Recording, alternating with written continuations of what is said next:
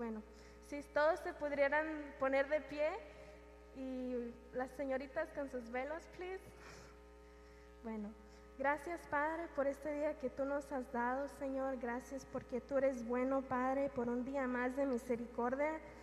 Y gracias porque, por los jóvenes, por la alabanza, porque todos podemos estar aquí un nuevo día, Padre, a poder recibir de tu palabra, Padre, pero no solo recibir, pero también darnos, Padre, darnos como un servicio. te, pido, Padre, que tomes tú el control de la palabra que se va dada hoy, Padre.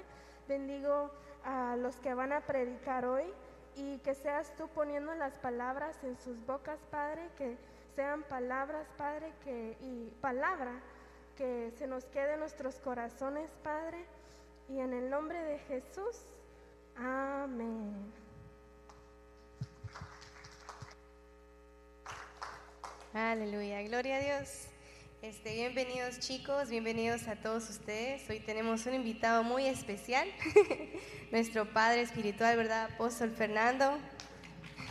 Dios te bendiga mucho, nenita linda. Gloria a Dios hermanos, estamos bien bendecidos porque yo creo que una noche más antes de la, del Día de Pastores, del día de mañana, creo que siempre nos ayuda para poder refrescar un poquito y poder avanzar en algunas cosas que hemos estado eh, pues platicando en, todo este tiempo, ¿verdad? Creo que mm, nosotros tenemos que de alguna forma ir entendiendo el tiempo que estamos viviendo y la realidad es que creo que la alabanza tiene que ser invasiva en este tiempo. Eh, debe de ser un vehículo de predicación también, o sea, eh, ¿A qué me refiero? A que por medio de la alabanza se conozca la palabra. O sea que la alabanza tiene que estar sustentada en lo que la palabra de Dios dice. Y creo que eh, es una alabanza que también tiene que manifestarse a la generación que se está levantando, porque se está levantando una generación que está, si nosotros en nuestra generación fuimos atacados, pues la generación que se está levantando tiene todavía aún más ataques y de todo tipo. Y hay una descomposición social que de alguna manera la iglesia misma la refleja, porque los que estamos en la iglesia venimos eh, siendo parte de esa sociedad que está afectada. Entonces, la afección social afecta también la iglesia. Y nosotros acá, dentro de lo que es la esfera de Dios, la esfera de lo espiritual, queremos romper con ese efecto que la sociedad trae hacia la iglesia. Y por eso es que precisamente se llama iglesia, que significa los que son sacados de. Y entonces a raíz de eso, pues puedo ver yo que vamos a tener que eh, profundizar un poquito más sobre las cosas que la alabanza necesita en este tiempo. Y este programa precisamente es para eso, para poder ah, eh, situarnos en qué es lo que se necesita verdaderamente. Eh, no lo que nosotros eh, queremos, sino que lo que Dios quiere, porque de una cosa a la otra hay una gran diferencia. Puede ser que nosotros querramos hacer muchas cosas que Dios no quiere, y hay cosas que Él quiere y que muchas veces nosotros no hacemos. Entonces cuando se juntan las dos cosas, tanto lo que Dios quiere como lo que nosotros queremos que hacer que Él básicamente se agrade de que nosotros hacemos su voluntad, pues eso es precisamente el link correcto que la alabanza tiene que tener. Entonces, a raíz de eso, pues alabado sea Dios por este programa. Creo que vamos a tener los últimos programas de este año, eh, de aquí al mes de enero, y luego tenemos una sorpresa muy linda eh, que vamos a estar ocupando estos viernes también siempre con un propósito eh, de alabanza y de adoración, pero en otra, en otra visión, una visión todavía más amplia. Así que vamos a orar en el nombre de Jesús y le vamos a pedir al Señor misericordia.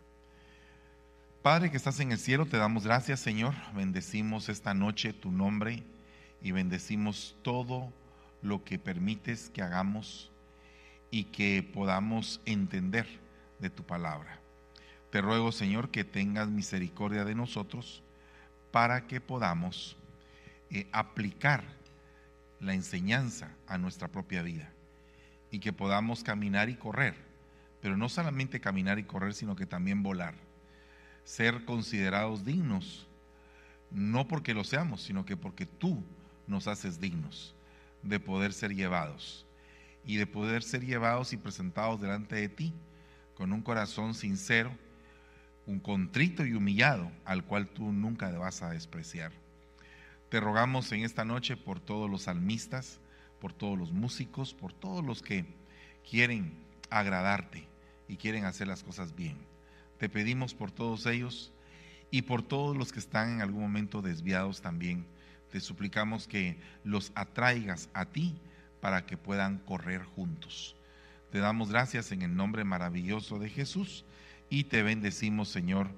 Amén y amén. Denle un aplauso fuerte al Señor.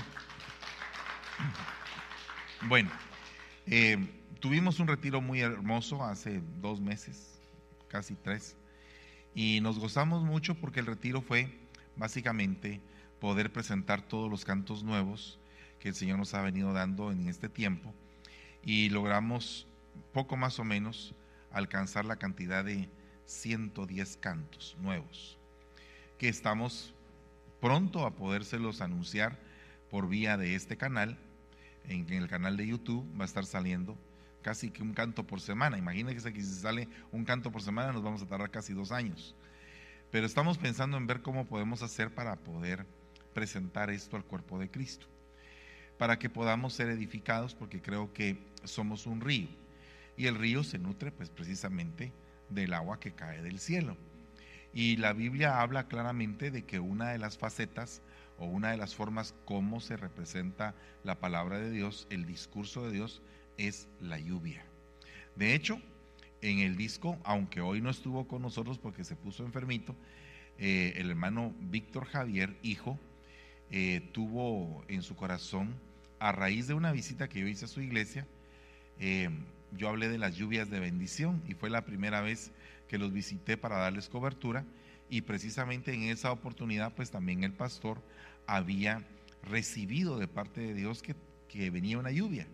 Entonces yo creo que debe de haber lluvia para que hayan flores, debe de haber lluvia como señal de primavera, debe de haber lluvia para que haya fruto y tierra fértil.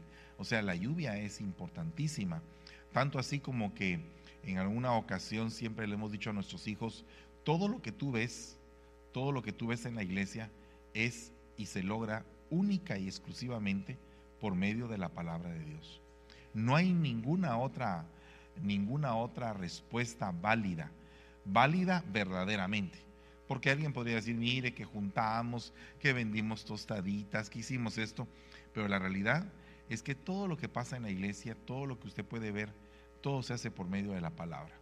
Entonces, eh, dentro de la palabra hay un libro que es El Cantar de los Cantares, o dicho de otra manera, la canción de las canciones. Todo el libro es una canción.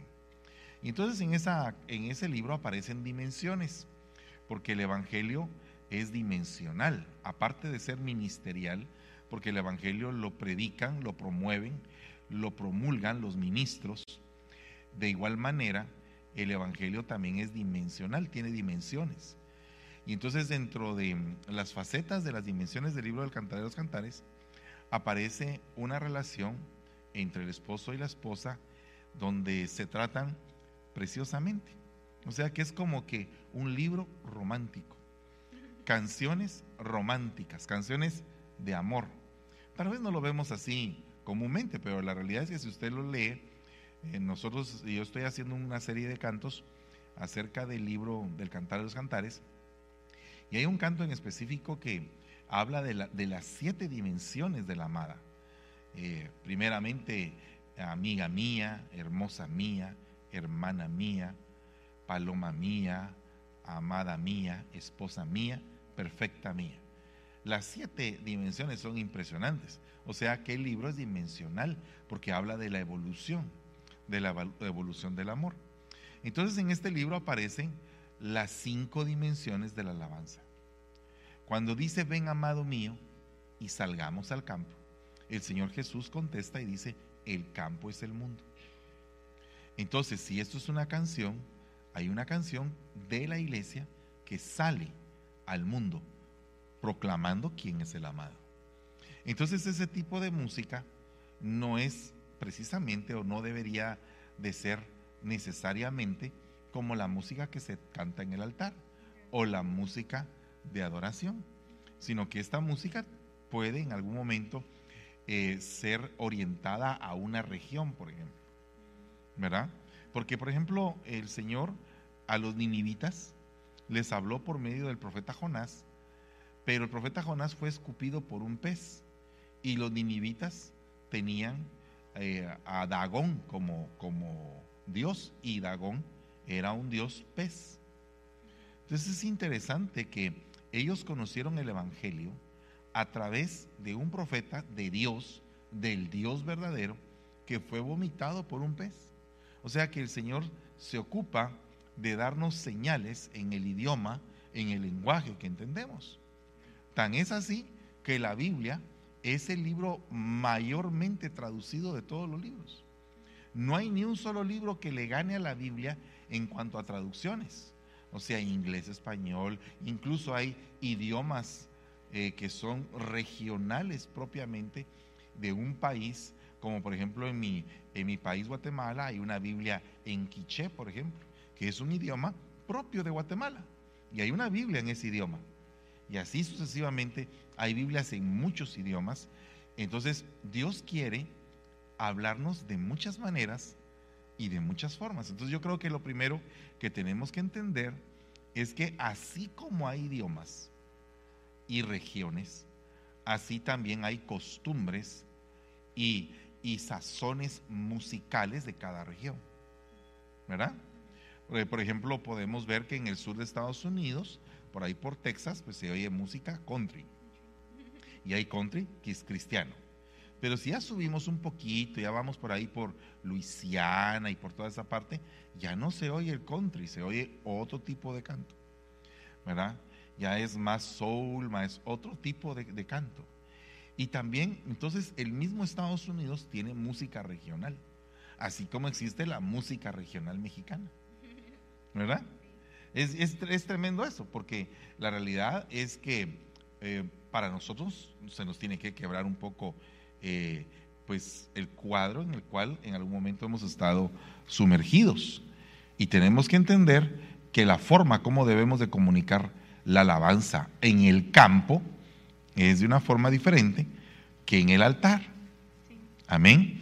entonces la alabanza en el campo produce varias cosas. Por ejemplo, el mismo Señor Jesús habla de Juan el Bautista como el flautista que en las plazas se paró delante de una generación que a pesar de que tocó música alegre con su flauta, lo está hablando en sentido figurado, en sentido metafórico, esos muchachos que estaban en la plaza no se alegraron.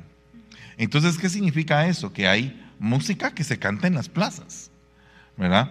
Yo me recuerdo hace muchos años, tú ni siquiera pensabas en hacer, eh, que a nosotros nos tocó ir a, cantar algunos, algunos cantos a, lugares como parques, ¿verdad? Pero si hubiéramos tenido más elementos, creo que hubiéramos eh, logrado más aún, ¿verdad?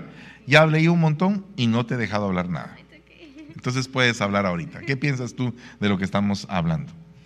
Este, creo que cuando tú nos trajiste, por ejemplo, la idea de Stray Gates, que es eh, muchas canciones que van a salir muy pronto y ustedes van a escuchar que no todas son congregacionales, eh, a mí me gustó mucho la idea, pero como yo, mi abuelita me llevaba a las iglesias de solo falda y no aretes y cosas así, entonces este, yo decía, ¿qué, ¿qué va a pensar la gente? ¿Verdad? ¿Qué va a pensar la gente? O sea, ¿será que lo va a aceptar? Porque yo lo puedo aceptar porque tengo un papá que, que es muy diverso, entonces nos enseña a que podemos evangelizar de muchas maneras, pero sí pensé en qué va a pensar la gente, pero después dije, si el Señor este, se ha manifestado de diferentes maneras, y algo que tú decías era el lenguaje, ¿verdad? Y creo que para un joven el lenguaje tan fácil que podemos agarrar es la música. Yo escucho música todos los días, a todas horas, con los niños, sin niños, en mi carro, en la casa, cuando voy a dormir, eh, escucho música. Entonces, ese es un tipo de lenguaje que el Señor eh, ha usado para recordarme de varias cosas. Pero ahora con la música que tenemos que lanzar al mundo, pienso que eh, va a ser una bomba. pienso que va a ser algo diferente, que en estos, en estos tiempos es necesario. Sí, es un desafío, no es cualquier cosa. Estaba pensando en el desafío, por ejemplo, que tuvo Fernando de Magallanes al descubrir el estrecho de Magallanes. Lo tuvo que pagar hasta con su misma vida en favor del descubrimiento que se hizo. Pero ese descubrimiento hasta el día de hoy es una ruta comercial impresionante.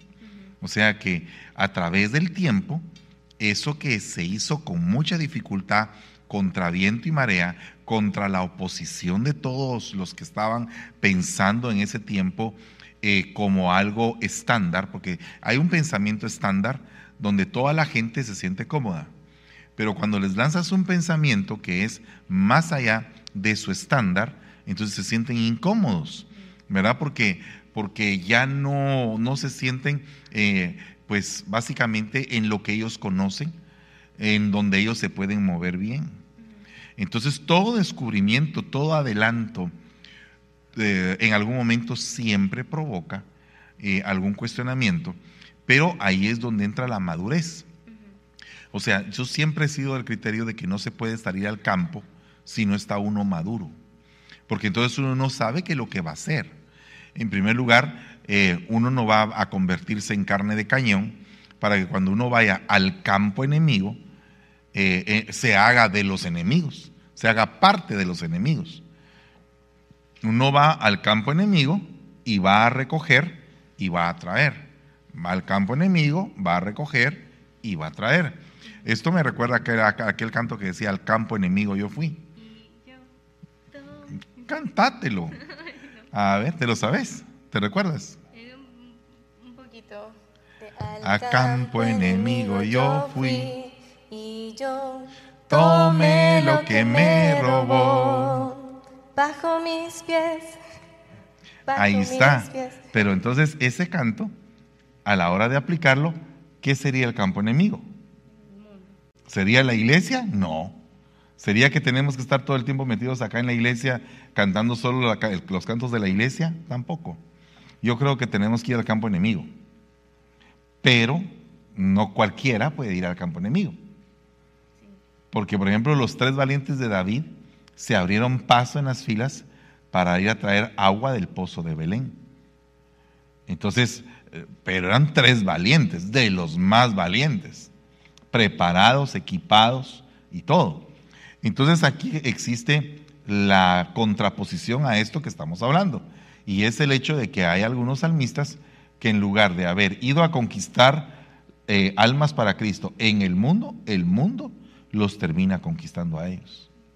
Entonces ahí hay un, un gran problema. Por eso es que tenemos que saber claramente cuál es la estrategia espiritual principalmente de lo que vamos a hacer.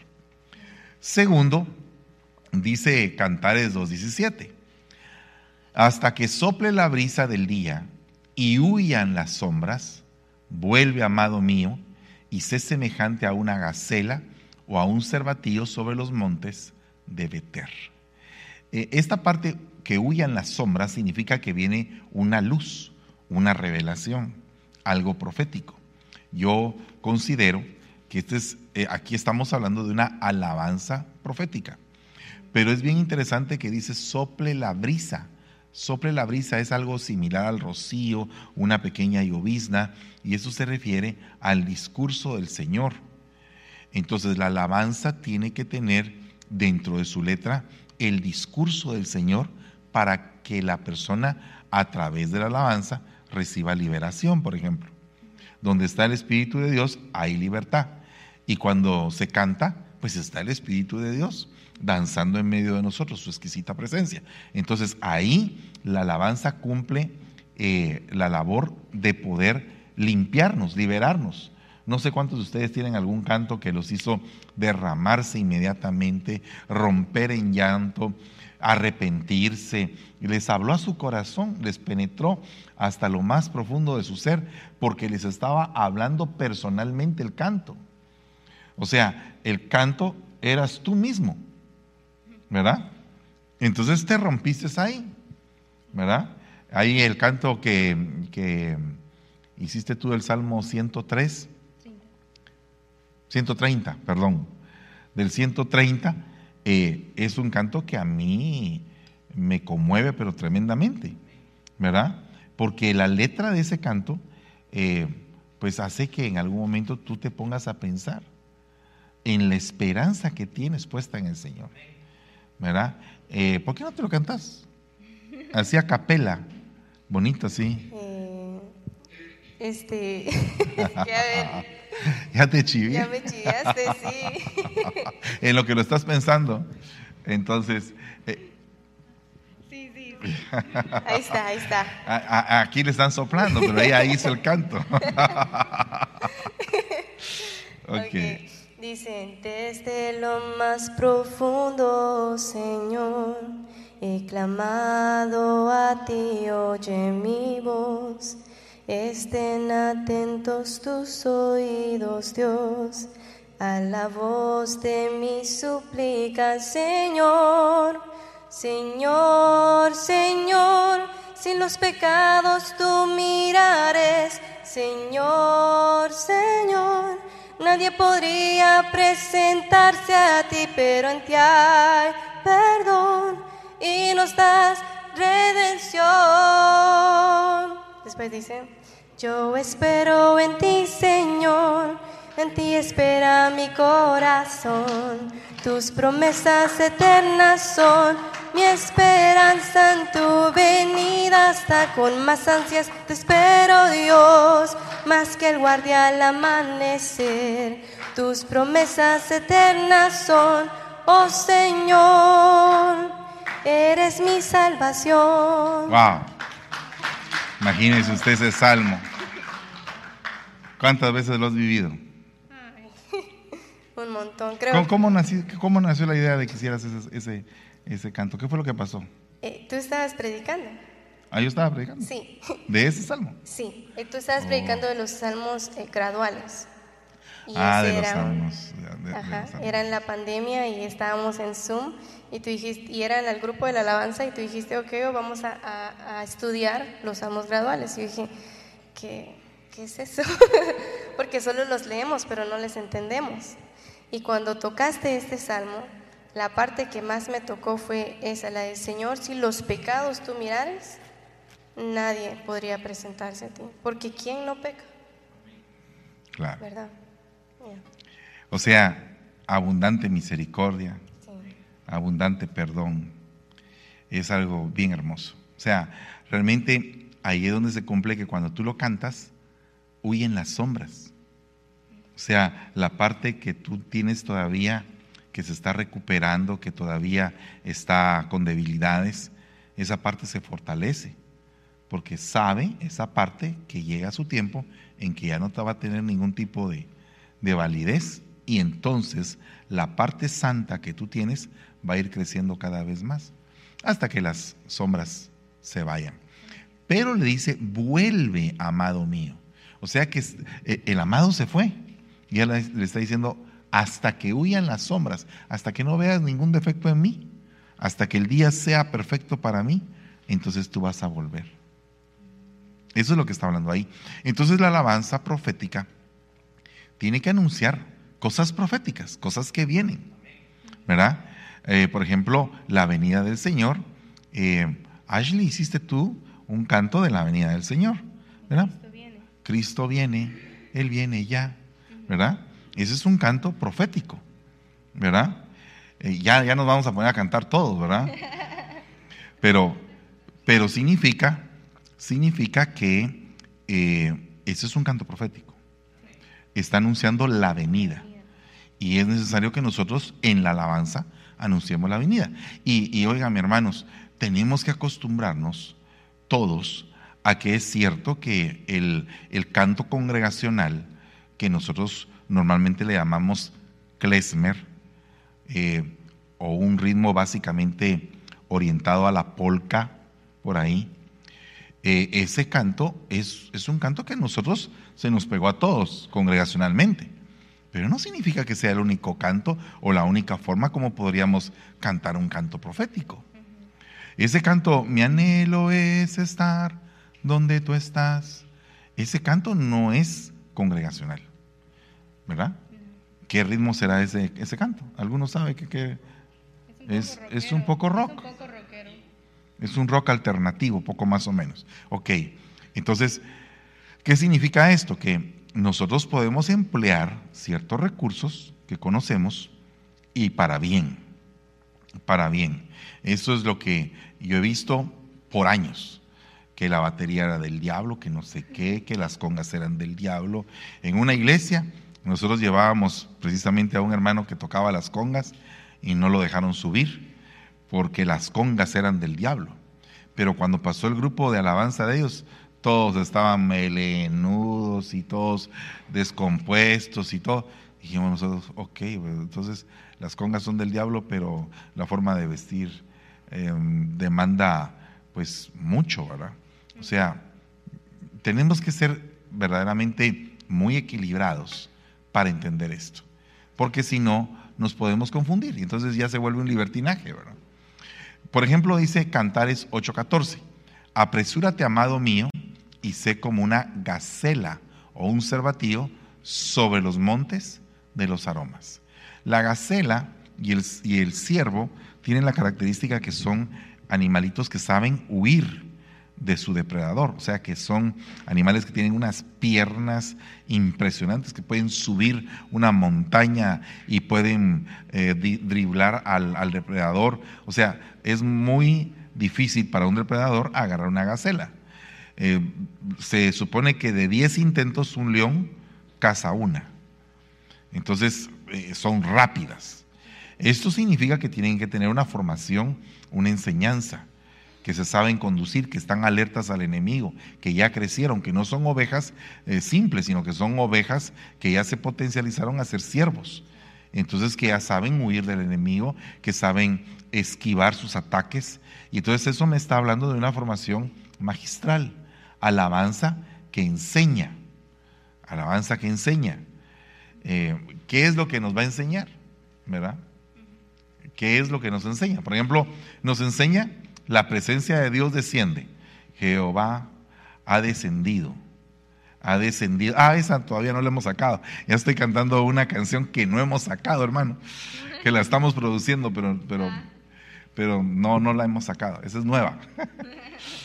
Pero, pero miren, es bien tremendo porque dentro de la congregación tiene que haber una forma, una enseñanza, una, una estructura que nos permita cantar al Señor y que las personas cuando entren a la iglesia encuentren un lugar agradable.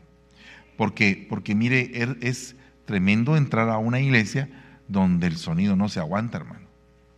Es tremendo eso. Tiene que haber un sonido agradable, un ambiente agradable, porque el, espíritu es sensible. El espíritu es algo sensible. Estamos operando con un fluir, con un, con un soplo. El ruaj de Dios, el espíritu mismo de Dios moviéndose entre nosotros. Entonces imagínese usted que llega a una iglesia y los oídos se le revientan solo de entrar. Entonces no es precisamente algo que tenga enseñanza. O sea, no es solamente lo que la alabanza misma va a trasladar. ¿verdad? Eh, ustedes saben, por ejemplo, que hay alabanza que, que es propiamente magistral. Enséñame tus sendas, oh Jehová. ¿Verdad? Ese es por, aquí estaba Denise, ¿verdad? ¿Te recuerdas de esa canción? La cantabas con todo mi ser, de sentir tu presencia en mí, más cada día. No te recordas. Bueno, sí la cantabas antes. Para más yo me recuerdo, imagínense. Pero esa es una canción de enseñanza, enseñanza del camino del Señor. Entonces fíjese todas las facetas que hay, porque eh, podemos en algún momento equivocarnos. Y, y entonces ponernos tan legalistas que no permitamos que realmente podamos eh, eh, presentarle al mundo lo que nosotros hacemos, cómo lo hacemos, por qué lo hacemos y en dónde, ¿verdad? Porque también el lugar, ¿verdad? Otra cosa, dice, cuán hermoso eres, amado mío, y tan placentero. Nuestro lecho es de exuberante verdor. Esa es la cobertura, el lecho es donde están dos seres y están en algún momento teniendo una intimidad. ¿Para qué? Para reproducirse, para tener hijos, para poder enviar. Entonces esa es la alabanza apostólica. La alabanza apostólica es una alabanza fructífera. ¿verdad? Es una, es una unción fructífera de expansión. Entonces, eh, imagínense, hermano, que nosotros eh, hemos contemplado algunos tipos de alabanza que nos han dejado eh, pues pensando muchas cosas, ¿verdad? Por ejemplo, fuimos a la India y vimos a una hermana cieguita que estaba cantando, claro, en el ritmo de la India. Y eso es algo precioso porque es algo único, es, es su forma de cantar allá. Medios tonos, eh, instrumentos que normalmente nosotros no usamos, porque en Oriente las cosas son muy distintas que como son en Occidente. Hay algunas costumbres que se respetan impresionantemente. Por ejemplo, en Oriente nunca un jovencito le va a levantar la voz a un mayor, jamás. Por lo menos en muchas partes eso incluso esta es bien, bien castigado. O sea que los jóvenes le tienen un respeto a los ancianos impresionante, a tal punto de taparse la boca cuando un anciano habla. Eh, es una cosa bien tremenda. Otra cosa es que se casan, no se casan como, como se casan en Occidente, que se enamoran, que se hacen cuates, que todo el asunto, que se invitan y todo el asunto. No, allá no, allá papá y mamá escogen a la, a la que va a ser eh, la esposa de su hijo y van a hablar con los papás de la esposa del hijo, de la que va a ser esposa del hijo, y entonces ellos, los papás preguntan de cuánto es la dote, qué es lo que la esposa va a tener, y los niños tienen apenas dos años de edad. ¿Verdad? Entonces ya cuando llegan los 18 años, 20 años, eh, ahí la da el varón. Eh, y eh, cuando llegan 18, 20 años, entonces ya se da el compromiso y se casan. Y en una ocasión le preguntamos a, a, un amigo que es de la India y le dijimos, bueno, ¿y cómo haces tú? ¿Cómo la amas? Entonces él dijo claramente, para nosotros el amor es un aprendizaje y es algo de honor. Tenemos que amar porque tenemos que respetar el nombre de nuestros padres que pusieron su cara por nosotros. Entonces, imagínense ustedes, es todo un esquema bien distinto, bien distinto. Entonces, eh, aquí es diferente, entonces, hasta si eso es diferente, entonces la alabanza también es diferente. Entonces significa que como nosotros cantamos de esta manera, en una ocasión me tocó ir a, España y llegué a una iglesia y empecé a, cantar remolineando. Entonces me, dicen, ¿qué canción más aburrida? ¿Cómo se repite lo mismo y lo mismo y lo mismo? No se aburren, no se aburren ustedes de repetir lo mismo. Y a nosotros nos gusta mucho la repetición cuando cantamos. A nosotros nos gusta la repetición. Y si podemos darle dos vueltas o tres vueltas o cinco vueltas, le damos cinco vueltas. Los, los españoles en muchas partes de ese país no repiten, son, son casi que discursos. Es una forma diferente de alabar, de exaltar el nombre del Señor. Y lo hacen con mucho amor. Entonces yo no puedo venir y juzgarlos de que eso no es genuino, porque yo los veo derramarse delante de Dios adorar al Señor, pero en esa forma. Entonces, el problema es que si nosotros conceptualizamos nuestra música como la verdadera, estamos cometiendo un grave error. Sino que nuestra música es una forma como nosotros lo hemos hecho y nos gusta. Y por eso es que lo hacemos así. Amén. Va. Por otra parte, eso es lo que abarca la, la alabanza apostólica. Una alabanza apostólica va a ser una alabanza que va a, a ser para todos. ¿Verdad? Eh, por ejemplo, yo he oído aquel canto, cuán grande es Él. Lo he oído en filipino, ¿verdad? Lo he oído, lo oí en, en Bután, eh, lo he oído en diferentes países y el canto se oye y le toca a uno bien tremendo. Me tocó ir a una radio en ah, Filipinas y, eh, y, entonces cuando me senté en la radio, mm, les dije yo de que a nosotros nos gustaba mucho la alabanza. Y entonces eh, la locutora me dice, bueno, eh, pastor, cántenos un canto. Dios mío. Y dije, ¿qué canto les, les, les canto en este momento? Y entonces les canté, me ha tocado, sí, me ha tocado. Bueno, pues ese canto, pues en inglés lo cantan ellos, con su forma filipina de cantarlo. Y ellos se pusieron a cantarlo ahí también. Inmediatamente supieron qué canto era. Es una alabanza apostólica que abarca regiones, que rompe, que destroza y que culturas y todo. Esa es una alabanza que nosotros queremos eh, pues siempre eh, alcanzar, ¿verdad? Que podamos cantar nuestros cantos en distintos idiomas, ¿verdad? Pero eso es lo apostólico, aparte es lo evangelístico. Entonces lo apostólico es lo que se va a impartir, lo que les vamos a ir a entregar de lo que nosotros tenemos, ¿verdad? No tengo oro ni plata, pero esto es lo que te doy, lo apostólico. En el nombre de Jesús te levantas y entras al templo, ¿verdad? Entonces ese es el punto. Ahora, ya no te permití que hablaras. Dios mío, ya eh, como que me gusta mucho hablar, ¿verdad? Y entonces ahí, ahí tenemos ese punto. ¿Qué piensas tú de esto de la alabanza apostólica? Eh, pues esos cantos que tú dices eh, no solamente, digamos, abarcan todo el mundo, sino que abarcan generaciones. Porque yo me lo sé, ¿verdad? Porque escuchaba que mi abuelita los cantaba y me imagino que mi abuelita cuando era más joven los cantaba también, entonces... O sea que me estás diciendo que casi que puede ser tu abuelita. no, pero abarcan generaciones y me imagino yo, así como soy, que eh, mis futuros hijos también los van a conocer, porque son cantos que, que lo tocan a uno, como tú dices, en otra Eh, manera. Sí, miren, todo avivamiento de palabra tiene que tener un avivamiento de alabanza. ¿Verdad? Eh, me recuerda que eh, básicamente casi en el mes de diciembre siempre hacen pues el evento de la presentación del Mesías. Y nosotros oímos, eh, la parte que más eh, es más famosa es la parte del aleluya. Aleluya, aleluya, ¿verdad?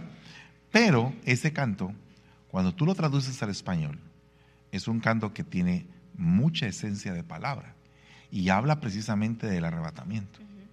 Entonces es algo bien hermoso, es un canto que ha pasado, imagínense, pf, 300 años, no me recuerdo cuándo Händel fue que hizo ese canto, pero imagínense muchos años, siglos, y ese canto sigue. Ahora, cuando se trata de la alabanza apostólica, mire lo que dice el apóstol Pablo. A los judíos me hice como judío, para ganar a los judíos. A los que están bajo la ley, bajo la ley. Aunque yo no estoy bajo la ley, dice él. Para ganar a los que están bajo la ley. A los que están sin ley, como sin ley, aunque no estoy sin la ley de Dios, sino bajo la ley de Cristo. Para ganar a los que están sin ley. A los débiles me hice débil, para ganar a los débiles. A todos me he hecho de todo, para que por todos los medios salve a algunos. Mire la intención apostólica.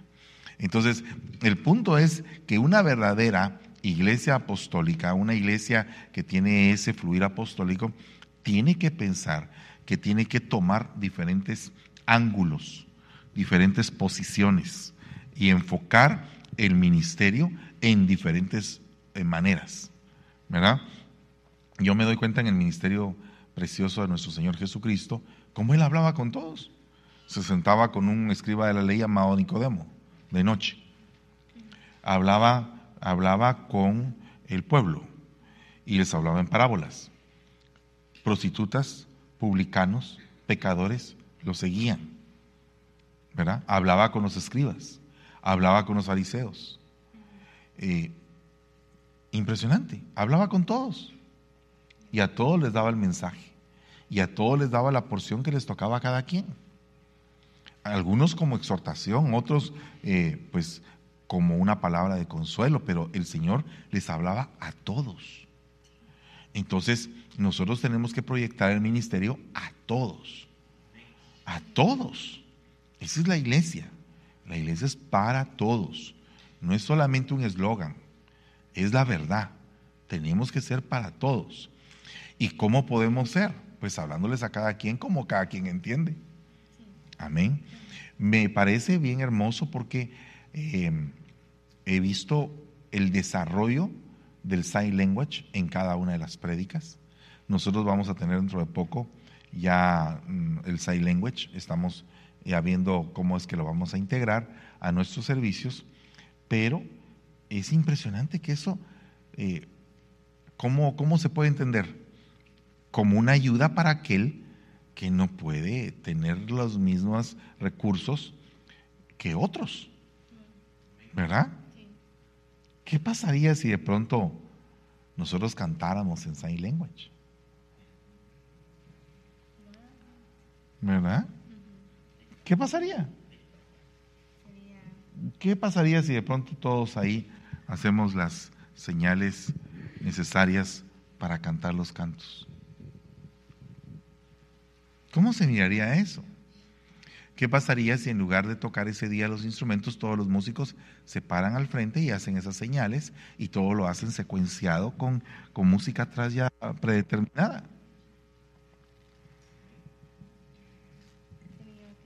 Sería otra cosa, sería diferente. ¿Cuántas personas que tienen la dificultad para poder hablar, para poder oír, podrían recibir ese mensaje? ¿Verdad? Amén. Ok, eso es lo apostólico. Yo creo que quedó bastante claro. Lo pastoral dice las mandrágoras, Cantares 7.3, 13, las mandrágoras han exhalado su fragancia. Y a nuestras puertas hay toda clase de frutas, tanto nuevas como añejas, que he guardado, amado mío, para ti. O sea, el amado va a ir a ver qué tipo de frutas tiene. Y no sé si usted se ha comido una ciruela seca y una ciruela fresca. Diferentes, ¿verdad? Pero ahí tenemos fruta seca y fruta fresca. Haga de cuentas que esos frutos que ya están añejados son las cosas que usted ha ido madurando con el tiempo y que son, por ejemplo, alguien se especializó en el gozo y la gente no sabe ni siquiera por qué es feliz, pero siempre vive feliz. ¿Y por qué es feliz? Porque tiene el fruto llamado gozo y aunque anda en tremendos problemas, siempre está contento. Puede aguantar, puede soportar la prueba, porque el gozo del Señor es su fortaleza. Entonces tiene un fruto. Pero ¿qué pasa si ese fruto ha sido añejado, ha sido bien trabajado, ha pasado el tiempo y no se lo han quitado? Pues ese fruto se volvió como esa ciruela seca, riquísima, pero está ya con mucho tiempo en la vida de esa persona. Entonces la alabanza pastoral eh, está muy enfocada, eh, por ejemplo en el Salmo 23 hay una alabanza pastoral, está muy enfocada a ver qué es lo que dice la oveja. ¿Qué dice la oveja? Esa es una, ¿verdad? Jehová es mi pastor, nada me faltará. Entonces la alabanza pastoral, ¿cuál es? La alabanza de las ovejas. Cada vez que la oveja se ponga en la posición de oveja, es una alabanza pastoral. Y es hermoso porque eh, ese tipo de alabanzas no solamente edifican a la persona que las está cantando, sino que hace que toda la congregación se una en un solo sentir. Debe de haber momentos de silencio musical, donde solo el pueblo cante sin músicos, silencio musical. Y que sea la voz precisamente el instrumento. Porque ¿qué me sirve pararme yo en un altar a cantar un montón de cosas que el pueblo ni siquiera se la sabe? Entonces no se logra el, mismo sentir. Si el punto aquí es que todos alcancemos el mismo sentir. ¿Qué pasaría si hay un silencio musical a la hora de la adoración? y solamente los cantores pues elevan su canto al Señor, así como lo estamos haciendo ahorita. Puras voces, ¿verdad? ¿Cuántos micrófonos hay aquí? Tres voces. Venite Ashley, venite Denise y aquí está Avi. Aquí los tres, canten algo entre las tres, las tres voces, así sin, sin necesidad de... Pero los micrófonos, ay, ay, va. Perfecto. Entonces en lo que los conectan, ellas suben y todo, es muy lindo ver servicios donde realmente las voces hacen un trabajo eh, eh, extraordinario. Y eso es lo que a lo que queremos llegar. ¿Verdad?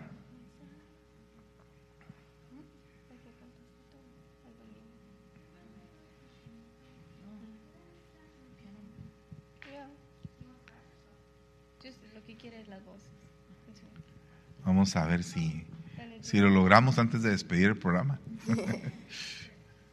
Mi Salvador no está muerto, Él no está en una tumba. Mi Salvador no está muerto, puede ser resucitó Mi Salvador no está muerto, Él no está en una tumba. Mi Salvador no está muerto. Pues resucitó. Cristo vive, Cristo vive, Cristo vive. Cristo vive, Cristo vive. Cristo vive.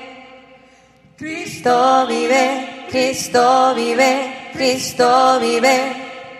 Mi Salvador no está muerto, Él no está en una tumba. Mi Salvador no está muerto, pues Él resucitó. Aleluya.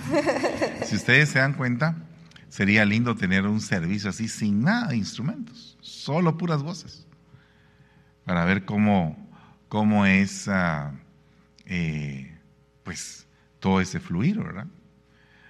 Eh, tenemos que buscar cantos que la gente se sepa, ¿verdad? Cantos que normalmente cantamos y que eso nos haga uno. Pase, apaga todos los instrumentos y todos a cantar. No sé si a ustedes les parece la idea, pero a mí me gusta mucho. ¿Verdad? Hay muchas cosas que se pueden hacer en el ámbito de la alabanza. Eh, dice la Biblia, y todo lo hago por amor del Evangelio, para ser partícipe de él. Todo lo hago por amor. Entonces, el salmista que no tiene amor, ¿qué, ¿cómo puede cantar? ¿Verdad? A los músicos se les, ah, se les critica por románticos, sensibles, ¿verdad? Normalmente se les critica por eso, pero fíjense que el músico, eh, hagamos de cuenta que el músico ejemplo en la Biblia es David. Y David tenía dos tipos de, facetas, bueno, tenía muchas, pero dos que a mí me interesan mucho. Una como guerrero y otra como dulce cantor. No entiendo cómo se podían mezclar esas dos cosas. Pero yo lo veo que el salmista es un guerrero de la vida. Así es como lo veo. Un guerrero de la vida que a veces tiene que sacar su temperamento así fuerte y de pronto se pone a cantar el canto más sublime, ¿verdad? Y tiene esa, esa variante, esa amplitud. Eh, como dijeron en mi pueblo, esa amplitud bien amplia, ¿verdad usted?